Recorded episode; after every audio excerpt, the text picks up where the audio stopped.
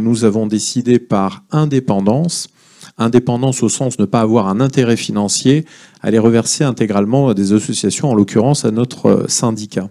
Euh, ces jetons de présence qui sont en hausse vont représenter 80 à 100 000 euros. Donc vous voyez ce que signifie les rejetés, c'est-à-dire que les candidats, en l'occurrence Mireille et moi-même, euh, n'avons pas d'intérêt financier à, nous faire élire dans, cette candidature.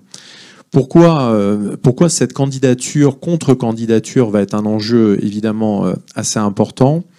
D'abord parce que Christelle Edmal, qui avait annoncé un, enjeu stratégique à 2030, va en réalité probablement très rapidement euh, basculer sur un enjeu 2025-2027 avec une accélération des départs.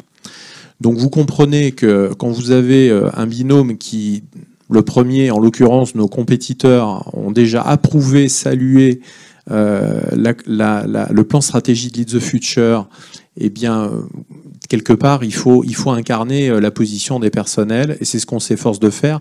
Donc de ce point de vue-là, moi je suis très content parce qu'il y a deux candidatures qui sont totalement opposées, à la fois sur ce qu'elles représentent et à la fois sur l'éthique. Donc là-dessus, euh, il y aura un choix qui sera, euh, qui sera évidemment très très important.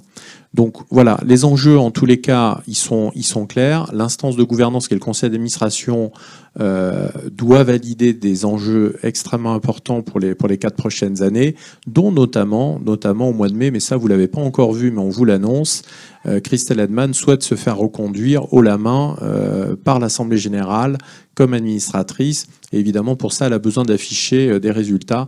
Vous comprenez en réalité pourquoi Sébastien alerte sur les plans de réduction et les plans de coûts qui ne visent qu'à améliorer les cash flows pour pouvoir alimenter des résultats qui sont en réalité un tout petit peu poussés à être positifs mais dans une situation opérationnelle qui est très différente. Donc voilà les enjeux qu'on porte. C'est pour ça que cette candidature, euh, on essaie de permettre à tous les personnels d'avoir accès au débat. C'est un débat qui concerne les techniciens jusqu'au cadre dirigeant, tous ceux qui sont des épargnants actionnaires, j'insiste sur ce point de vue, parce que le fait d'avoir vos actions, donc d'être un épargnant avant toute chose et d'un salarié actionnaire, ben, ça vous permet quand même d'investir et de faire confiance à l'entreprise. C'est pour ça d'ailleurs que vous avez des actions, c'est pour ça que nous avons tous des actions. Et donc, il faut qu'on permette à cette entreprise de construire un avenir industriel pour l'avenir.